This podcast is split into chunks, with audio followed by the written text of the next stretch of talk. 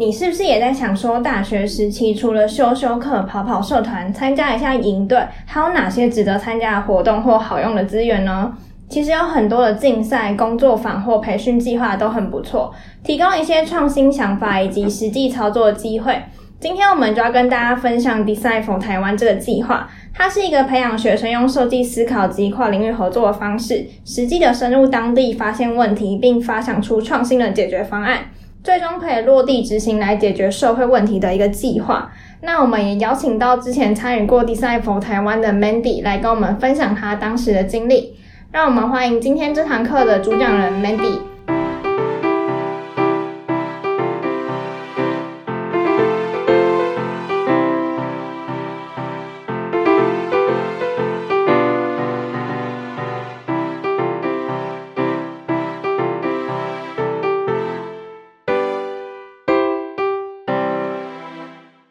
老吴，今天要聊的这个计划，我本身也很有兴趣，可是我目前不是学生身份了，所以不能参加啦。希望可以分享给你们，有兴趣的听众可以之后报名他们的活动。那因为 Mandy 他在大三的时候有完整的参与了这个计划，其中有不少故事可以分享的，所以我们今天就来跟他聊聊这个经历，一起欢迎 Mandy 吧。嗨，大家好，我是 Mandy，那我是今年六月毕业于中正大学的。社会新鲜人，然后我目前是在一间电子公司的行销部门工作，但是做的是跟电子完全没有关系的事情。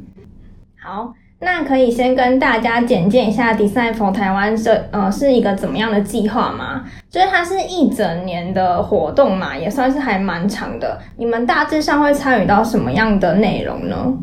嗯，因为 Design for 台湾它是一个嗯，在台湾是非结文教基金会办的。呃，一年期的工作坊，嗯，然后它其实是源自于美国的 Design for America，嗯，那在这个工作坊里面，就是大学生会组成团队，然后大概是三到六个人，然后我们就是学一边学 Design Thinking 这个能力，然后会从发现问题开始，然后中间过程会合力产生一个专案，然后去解决这个社会上的问题。嗯，蛮特别的，因为你读的是财经系嘛。然后我记得你有说过，你未来想走的路比较不是财经相关的，是因为这样的关系，所以你就会比较往外去找一些资源或是活动来参加嘛。就是当初是怎么样看到这个计划的，让你决定说哦，想要来报报看？嗯，对，因为其实财经系我大概从读到大二的时候，我大概就觉得。嗯，已经差不多了，快不行。然后我就觉得说，嗯，呃，转学跟转系对我来说，可能我比较没有勇气去那时候啦，没有勇气去做出这个改变。然后，所以我就想说，那我在课外的活动，我就要去补齐我在呃系上能力的不足。那还有就是加强我兴趣的培养，这样。嗯，对，所以我那时候。嗯，大因为大一、大二都在北友会，所以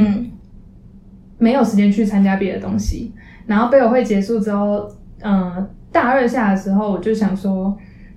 嗯，我不知道大三、大四要做什么。然后因为那时候就是，呃，身边的同学都陆陆续续也是有这样的想法，就是想说，嗯，大一、大二都好像都在玩社团啊，然后也没有，呃，真的对未来有点。帮助的事情，然后还有我们学校就是比较偏远啊，就是没办法，对，没办法拓展视野，然后校外的活动也不多，因为我们读中正，然后旁边就只有凤梨田，对，然后像有一些嘉义的艺文中心啊，他们其实也没有办什么东西，对，然后因为我们是从台北来的，所以基本上我们在呃之前高中在台北的朋友，他们读台北学校的学生，就是他们都会跟我们说，嗯。他们都参加一些比赛啊，然后一些活呃像工作坊啊，然后还有比如说出国交换什么的，就是他们那边的资源比较多，然后呃距离也比较近，所以他们想参加什么就可以参加什么。真的，我自己大四在实习的时候，然后就是因为大四上还有必修，那我就要每个礼拜来回台北跟嘉义，超辛苦。我我后来是没有参与到实习这一块，对，但是我就想说。嗯，大家好像都很迷惘，然后我自己也是蛮迷惘的。可是我又想说，嗯，我有个优势，就是因为我在台北有家嘛，就是我家在台北，所以其实我呃我要去参加台北的活动是没有问题的，因为我有地方可以住，我不用花太多的钱。嗯对，所以我那时候我是其实是在学校的 email 里面看到这个活动的，嗯，很特别欸。对，很特别，因为学校通常都寄一些你看就是还没有打开你就直接删掉的东西。对，对，然后我那时候就是刚好打开了，然后就看到这个东西，我就觉得还蛮有兴趣的，因为我其实，在从小到大就很喜欢绘画，然后还有设计这一类的东西，然后也是自己一直有在接触、在学，然后到大学之后，就是嗯就没有办法维持这个兴趣了，然后我就。看到这个工作坊，我就觉得，哎，刚好是跟设计有关的，然后它又是跟嗯我们这种管理，就是商学院管理学院，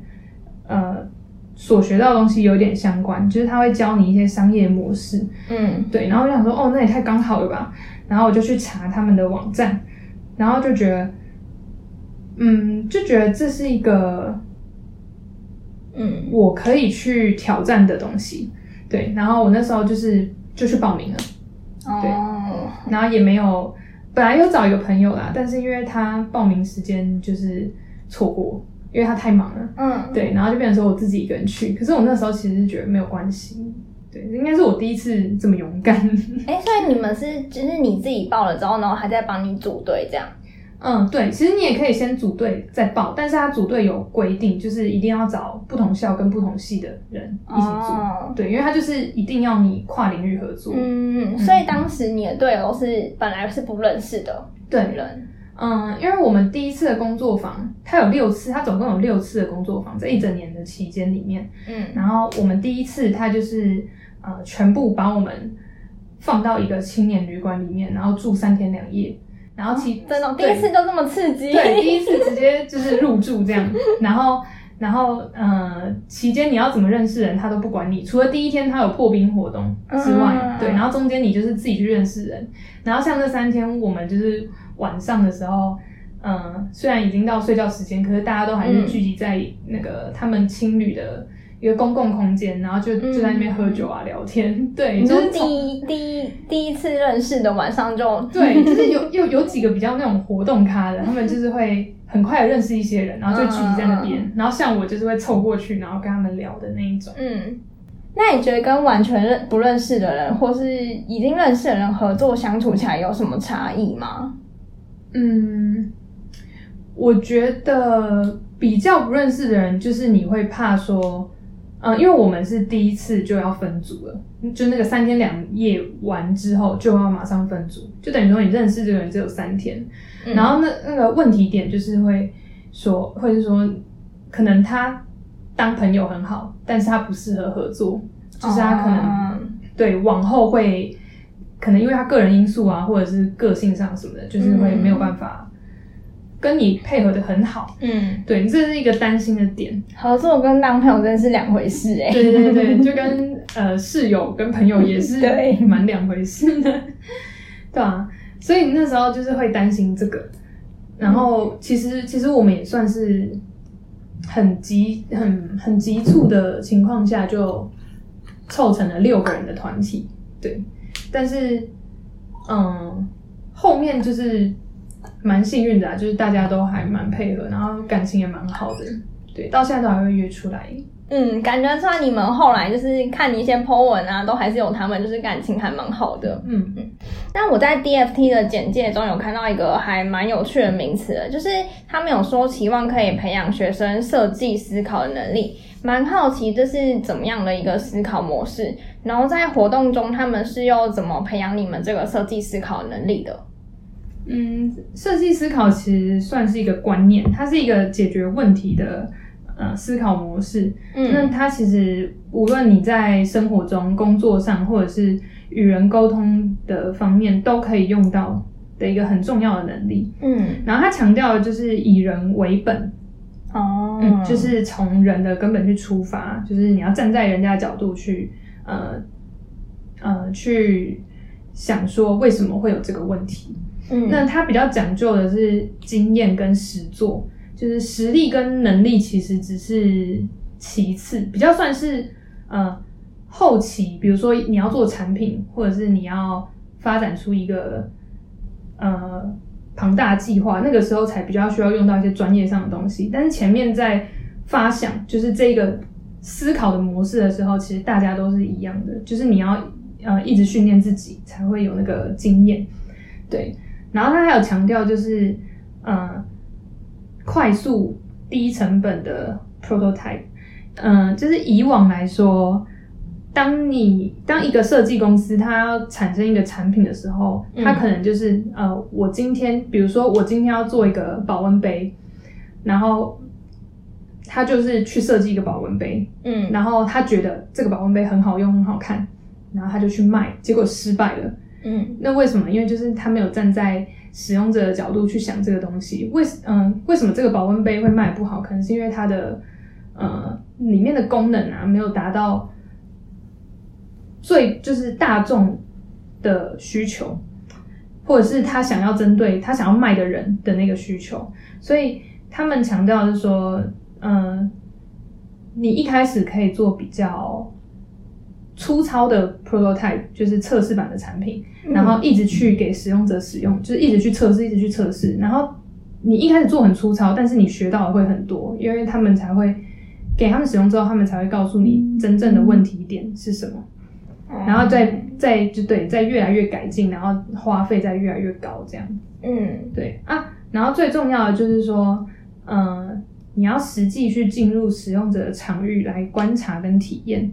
才会找到真正的问题点，这是设计思考的，嗯，算是核心的观念。嗯，然后他们怎么培养我们这个能力？其实就是，嗯，因为我们有六次的上课，然后这六次的上课是大概是两个月一次，然后这这两个月，呃，每两个月中间就是我们各个团队自己进行的企划。然后再加上，呃，我们会有 mentor，然后他会随时来指导我们，所以就是上课，然后我们自己的计划，然后跟 mentor 这三个东西相辅相成，来培养我们的设计思考能力。对，嗯，那六次的工作坊，它就是会慢慢的一步步教你，呃，如何进入场域，然后透过脑力激荡来发散跟收敛，呃，真正的问题。然后再就是找到你的使用者，然后找到他们的痛点，然后再发想解决的方法，然后再进行一连串的修呃测试跟修正，嗯，然后最后就是做出真正贴近使用者的解决方案。嗯，我觉得这样有点像是商，就是因为我是学气管的嘛，因为他们行销学里面的就是要很了解你的 TA 的感觉。对对对对对，因为其实行销就是。你你就是要针对那些 TA 做行销嘛，所以你不了解他的话，你就没有办法，呃，没有办法成功的打中他们的心。嗯，对。所以你们当时是有去像是访谈，或是真的去问那些你们的受众这样吗？嗯，有。嗯，因为我们主要做的是针对视障者，然后因为像我家人就有。家人里面就有视障者，然后，嗯，像他是会去，呃，在三重的盲人重建院去上课，对，那所以我们最主要访问的对象就是盲人重建院里面的老师跟呃辅导员还有学生这样子，嗯。现在是中场休息时间，听到这里，你应该也对 DFT 的计划有一点兴趣。那待会呢，Mandy 会跟我们分享更多有关他在执行中的细节。如果你有任何的想法或建议，欢迎你们来信至 Podcast、YouTube 或 Medium 上面留言给我们。如果是想偷偷和我们说的，也欢迎来信至 aha.zeocredit.com Gmail。A h a z e r o c r e d i t 小老鼠 g m a i l 点 c o m 等你们哦。那可以跟大家分享一下，让你印象最深刻或是你最喜欢的一场工作坊吗？因为你们呃中间有六次嘛，嗯，有从中学习到什么样特别的概念，可以跟大家分享吗？嗯，最喜欢的话，我觉得应该是第三次的工作坊。那那一次刚好是在圣诞节附近，但是却也是我们就是很残酷的提案发表审核日。就是那一天就是说，呃，经过半年，就是这个工作坊经过半年，然后如果啊，就是每一组都会上台去提案发表他们目前的发想出来的进度。嗯，那如果不适合组别，当天就会被评审淘汰。好残酷，哦。然后你隔天就不用来了。然后其实我们都很紧张，就全部人都很紧张，因为，嗯、因为我们不知道评审多严格，然后我们也不知道会最后会淘汰几组，嗯，所以大家都是很战战兢兢。但是后来每一组上台的时候，就是我发现大家其实都还是很有自信的在发表他们这半年以来的努力，所以其实我在台下看的还蛮感动的，就我就觉得说，嗯，这个活动真的是对大家来讲说都是很有意义的活动。嗯然后我就觉得那一次的淘汰赛好像让每个组别的凝聚力又提升了很多。然后我们这一组也是，就是感情就瞬间就是再往上升一层这样。然后，而且我们那组就是约好了，就是我们在呃淘汰淘汰赛的前面前一天吧，我们就约好了，就是淘汰赛隔天我们要一起穿圣诞节色系的服装来 很可爱耶。来庆祝我们通过这个审核。可是我们那时候根本就还没有，就还不知道自己会不会通过，我们就先约好了。对，嗯嗯，然后嗯，在淘汰赛隔天，他是嗯两位就是自己本身也是从 DFA 就是 Design for America 出身的创业家，哦对对对，嗯就是。呃，有有点像是母公司来我们子公司，嗯就是对，呃，当讲师这样，对，然后他们两个都是外国人，然后他们全程都是用英文跟我们讲解跟聊天，然后就是用很活泼的态度，呃，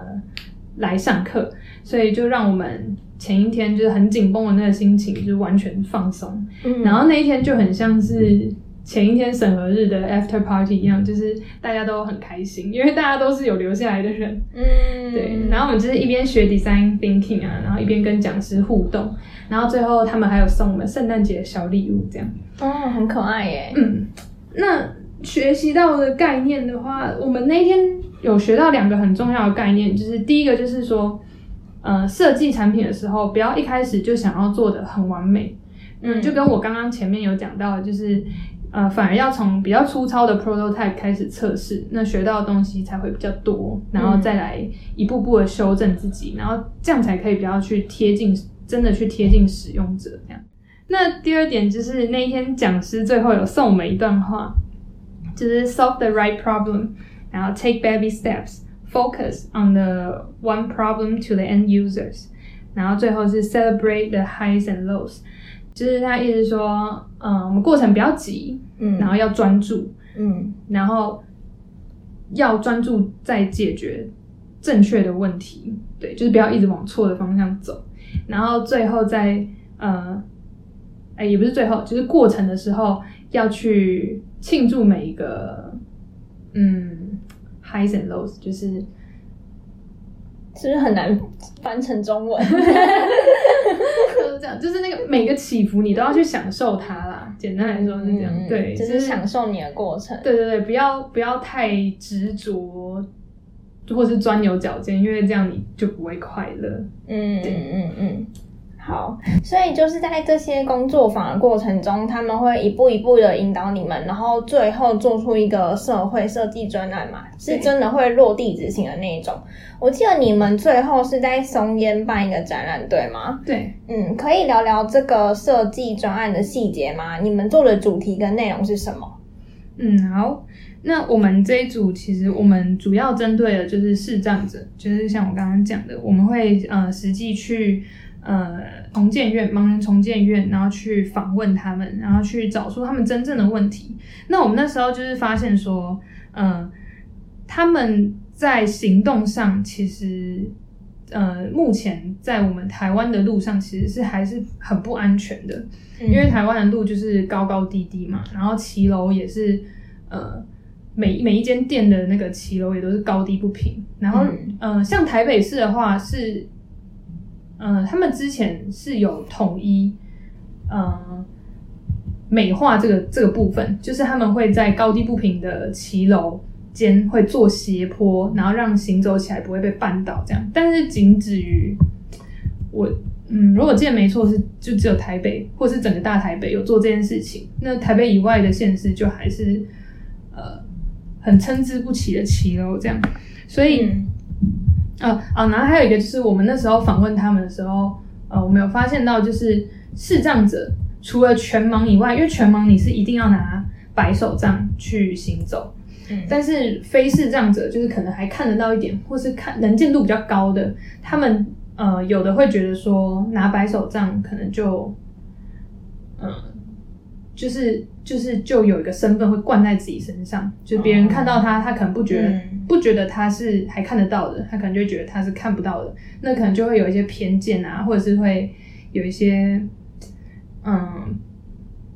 不好的第一印象，因为那些人他们可能本来是视力很清楚，嗯。但是后来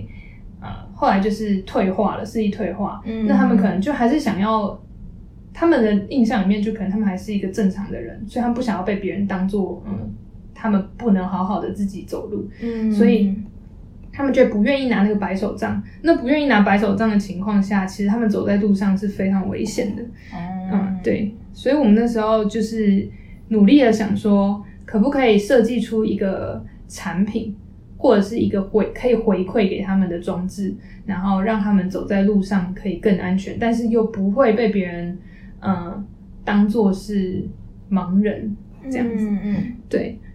那我们那时候呃在想解决方法的时候，呃，我们也是通过访问，然后呃很多次的访问，然后慢慢知道，就是其实针对这一类呃视障者。他们所需要的辅具，如果不是白手杖的话，其实他们需要的是视觉上的辅具，然后不是、不是行动上的。就是虽然视觉上的辅具是像什么？嗯，因为他们是看不清楚才会走路跌倒，而不是，而不是呃，嗯，要怎么说呢？就是如果我们做的是一个拐杖，因为我们一开始想要做的是拐杖，嗯然后我们想说这样子他们在走路的时候就就可以，呃，去呃，我们是想要做一个可以侦测出地面高低差的拐杖，嗯然后这样走路的时候就会知道哦，前面有呃楼梯或者是有斜坡，然后他们就会比较慢，就会速度就会再慢下来一点。嗯，但是后来发现他们其要的其实不是这样，因为他们只是因为看不清楚，他们不是因为，呃，要怎么讲，就是是因为看不清楚才走不好，不是因为走不好才怎么才才怎么样。哦，对，所以我们主要做的就是补足他视觉上的这一块。嗯嗯那经过了蛮多次的嗯 prototype 的修正啊，还有测试之后，我们最后做出来的就是一个呃像是项链的东西，然后它就是可以挂在你的脖子上，然后它会有呃距离的侦测器，然后它是用红外线来做嗯侦测。对，然后它的它的原理就是说，你把它挂在脖子上，然后它走路的时候，它红外线会一直往前去侦测有没有障碍物，然后它、嗯。红外线就是说，它打到这个物体的时候会反射回来，呃，嗯。反射回来它的接收器，对，然后它的呃，它挂在脖子上这个东西就会震动，然后它就会知道哦前面有东西。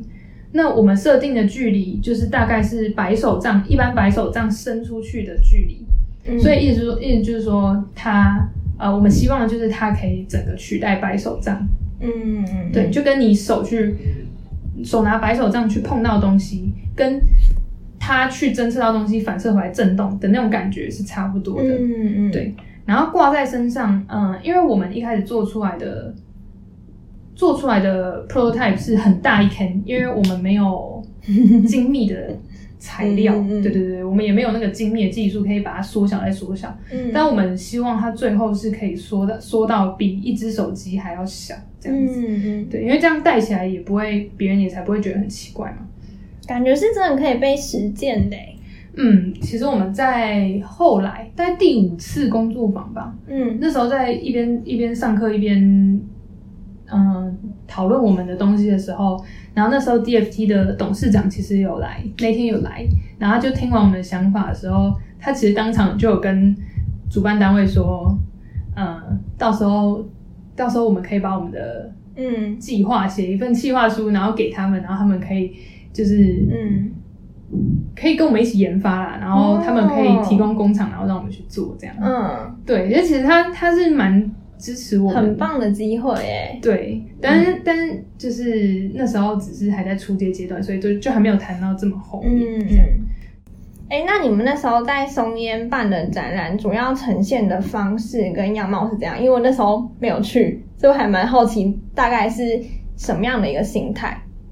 我们最后在展览的时候，我们就是呃自己打造了一个弯弯曲曲的那种，有点像迷宫的全黑的空间。然后我们就是让每个来呃每个来参观的人，可以让他们戴上眼罩，然后戴上我们的那个 prototype，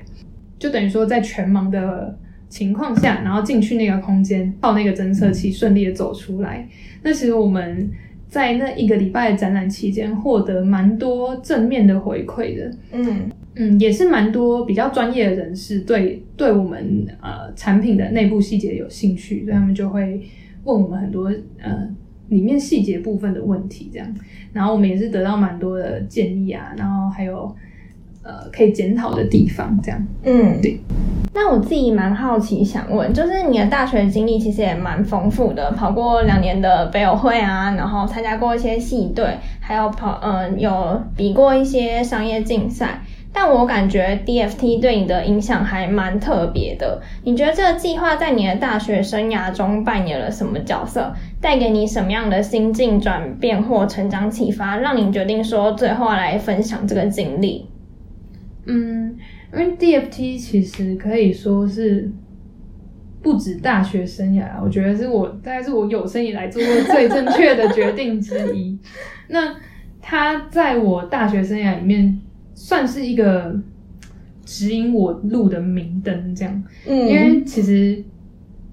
其实我以前会觉得说，我好像对对这个这个这个。对这些事情都很有兴趣，嗯，可是那些兴趣都没有很专精，因为就只是兴趣而已。然后我也后来也不是读相关的科系，所以我就觉得，嗯，我好像没有一技之长啊。然后我对财经也没有说，就是我不觉得它可以是，它可以当做我未来一辈子的呃行业，嗯，职业。对，然后我就觉得，嗯，这样我好像什么都什么都没有很专精，那我未来到底要怎么办？后来就是。算是一股冲动去参加这个 DFT 之后，我就觉得，嗯，我好像，呃，跨出这个舒适圈，去跟世界产生更多的碰撞之后，我就觉得我好像其实还有很多的可能。然后，而且这些可能就是发生在自己的一念之间啊，像一个脑冲，就是其实你就已经默默在帮自己的未来铺路了。嗯，那我觉得在经历 DFT 之后，其实我变得，嗯，比较不怕去尝试新的事物。嗯，而且是不怕自己一个人去尝试，就是因为以前就是都喜欢找朋友陪我啊，然后就觉得有一个人陪，至少我在陌生的环境里面还嗯可以比较安心的去认识这个陌生的环境。但是但是在 DFT 之后，我就觉得我好像自己一个也可以做到这些事情，然后我也越来越相信说，嗯，每一件事不管好坏，或是不管。适不适合你，但多多少少都是对自己会有帮助的。所以，嗯，因为有这样的想法，我就觉得我可以，呃，我越来越愿意去享受这些事情的过程。然后，就算他们不顺利啊，或是不合我我意啊，我也不会像以前一样，就是觉得好后悔哦，或者是觉得，嗯，自己在浪费时间的感觉。嗯，那所以我就。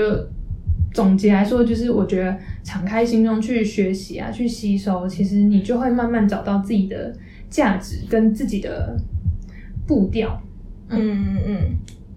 好，那听到这里，大家应该也对 Design for 台湾蛮有兴趣的，所以想问你说，如果大家有想知道关于他们的相关资讯，可以在哪里找到他们呢？好，那。DFT 其实他们在 FB 就有粉丝专业，他们主要经营的也是 FB 的粉丝专业。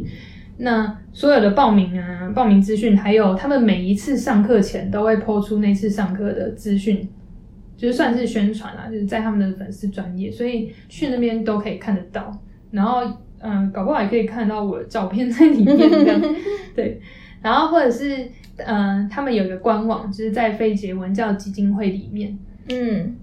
然后在那边可以看到他们活动的宗旨跟他们呃下一届的报名资讯。嗯，那现在已经是第五届已经报名完了，嗯，所以可能要再等一阵子就可以报名第六届这样。嗯那今年的九月初会是他们第四届的成果展，然后可以直接去，他们也办在松山文创园区，可以直接去那边看他们一年这一年来的努力，然后也可以看看自己对他们的活动有没有兴趣。嗯嗯，哎、我们这样会不会有点像叶配啊？对，我也觉得 但我让我没有收他们任何一毛钱，纯粹就是我自己好奇，然后刚好 Mandy 她也有这个经历可以分享。这也是这也是我愿意就是发自内心的夜配，对真的。对对。对因为其实我弟弟他也去报名了第五届，哦，真的、哦，你直接夜配给他。他我不知道，他完全没有，就是我在我在参加 DFT 的期间，他完全没有对这个活动表明一丝的兴趣，他也没有问我什么东西，然后结果嗯后来、他自己就跑去报名了，然后他还问我说所以，他现在正在。他已经就是已经可能今年九月就要上课，哦开始上课，嗯对对嗯对很神奇，很特别。真的。好，那要来问你最后一个题目，就是如果时光倒流，你最希望在大学时期做的一件事情，或是学的概念？嗯，其实其实我一直觉得我的语言能力就是有点被我在大学时间，呃，大学时期浪费掉了。我也是。对，因为其实这样会不会很像炫耀？其实我 我在高中以前，我的英文其实是还算不错。对，嗯但是在大学期间，虽然嗯学校都是用原文书啊，但是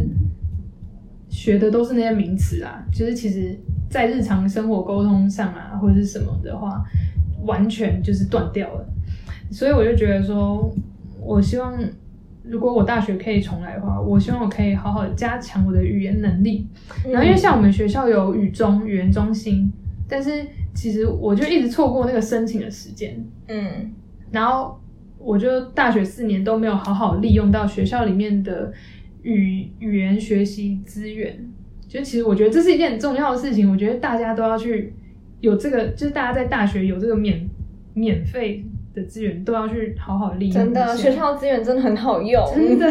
然后我就这样子没有一直没有用，然后我就觉得很可惜，因为我英文真的退步很多。嗯，可能可能在考试方面，比如说多译啊什么的，嗯、是可能看不太出来有退步，但是其实真的在生活应用上，比如说口说，还有呃写写作的部分，真的就是我大概现在大概就国中程度吧。我老实说，有那么惨吗？真的，就是单字也都没在背啦，背单字真的真的真的很重要。对，然后因为现在出社会，还有在找工作的那个期间，你就会一直听到身边的人，不管是长辈啊，或者是师长，或者是呃呃已经在社会上工作的人，他们就会一直跟你说，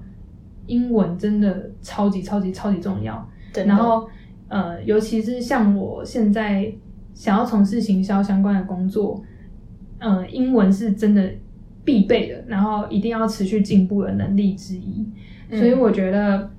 给学弟妹的建议就是说，大学时期千万不要放弃学习，或者是停止学习你的英文，然后可以再多学一两个外语是很好，是真的很好。嗯嗯，对，因为都是加分嘛。嗯然后不然不然你大学的时候没有把握住的话，其实你现在出社会之后，你就只能花钱来补救。嗯，对，非常非常非常认同。我的就打算接下来要花钱。呀，好，那就谢谢 Mandy 今天来到这堂课领学分，耶、谢谢。